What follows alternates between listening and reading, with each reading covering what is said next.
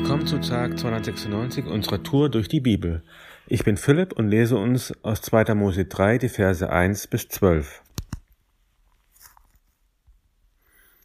Mose hütete damals die Schafe und Ziegen seines Schwiegervaters Jethro, des Priesters von Midian. Eines Tages trieb er die Herde von der Steppe hinauf in die Berge und kam zum Horeb, dem Berg Gottes. Dort erschien ihm der Engel des Herrn in einer Flamme, die aus einem Dornbusch schlug. Als Mose genauer hinsah, bemerkte er, dass der Busch zwar in Flammen stand, aber nicht niederbrannte. Merkwürdig, dachte er. Warum verbrennt der Busch nicht? Das muss ich mir aus der Nähe ansehen. Der Herr sah, dass Mose sich dem Feuer näherte, um es genauer zu betrachten. Da rief er ihm aus dem Busch zu. Mose, Mose. Ja, Herr, antwortete er. Komm nicht näher, befahl Gott. Zieh deine Schuhe aus, denn du stehst auf heiligen Boden. Ich bin der Gott, den dein Vater verehrt hat, der Gott Abrahams, Isaak und Jakobs. Mose verhüllte sein Gesicht, denn er hatte Angst davor, Gott anzuschauen. Der Herr sagte, ich habe gesehen, wie schlecht es meinem Volk in Ägypten geht und habe auch gehört, wie sie über ihre Unterdrückung klagen. Ich weiß genau, was sie dort erleiden müssen. Nun bin ich herabgekommen, um sie aus der Gewalt der Ägypter zu retten. Ich will sie aus diesem Land herausführen und in ein gutes, großes Land bringen, in dem es selbst Milch und Honig im Überfluss gibt. Jetzt leben dort noch die Kananiter, die Hethiter, Amoriter, Perisiter, Hivititer und Jebusiter. Ja, ich habe die Hilfeschreie der Israeliten gehört. Ich habe gesehen, wie die Ägypter sie quälen. Darum geh nach Ägypten, Mose. Ich sende dich zum Pharao, denn du sollst mein Volk Israel aus Ägypten herausführen. Aber Mose erwiderte, ich soll zum Pharao gehen und die Israeliten aus Ägypten herausführen? Wer bin ich schon? Gott antwortete, ich stehe dir bei und gebe dir ein Zeichen, an dem du erkennst, dass ich dich gesandt habe, wenn du mein Volk aus Ägypten herausgeführt hast. Werdet ihr mich an diesem Berg hier anbeten und mir dienen.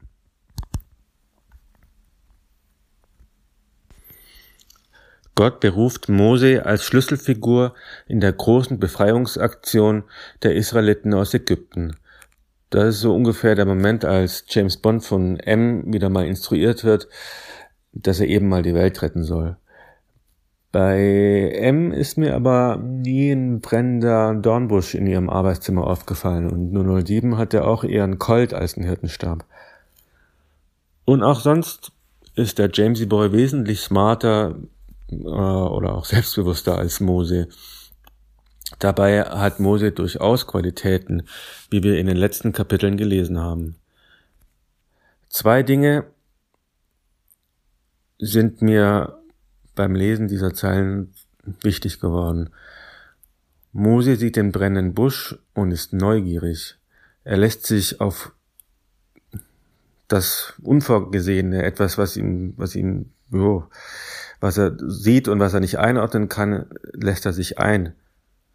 Er ist nicht mit sich selbst, mit seinen Schafen, mit seinem Alltag, mit seiner Arbeit, seinem Trott so, so eingespannt, so involviert, äh, dass er sich keine Zeit dafür nimmt, sich, sich das Ganze mal anzuschauen. Und das ist ja eigentlich die Voraussetzung, dass es überhaupt zu, äh, äh, zu der Begegnung mit Gott kommt. Gut, man kann jetzt auch behaupten, dass man als Hirte nicht gerade fünf Dinge gleichzeitig handeln muss, aber Ausreden gibt es für jeden anders. Mir hat dieser Gedanke doch ziemlich geholfen, auch zu erkennen, dass ich meine Gegenwart wirklich mehr wahrnehmen will. Viel zu leicht habe ich schon einen brennenden Dornbusch übersehen, weil zu genervt, nächster bitte, hab keine Zeit, ich muss, ich muss gleich noch dahin und dorthin, kommt Rödel nicht, Schnell nochmal, es ist sowieso schon zu spät und ich bin uch, viel zu müde.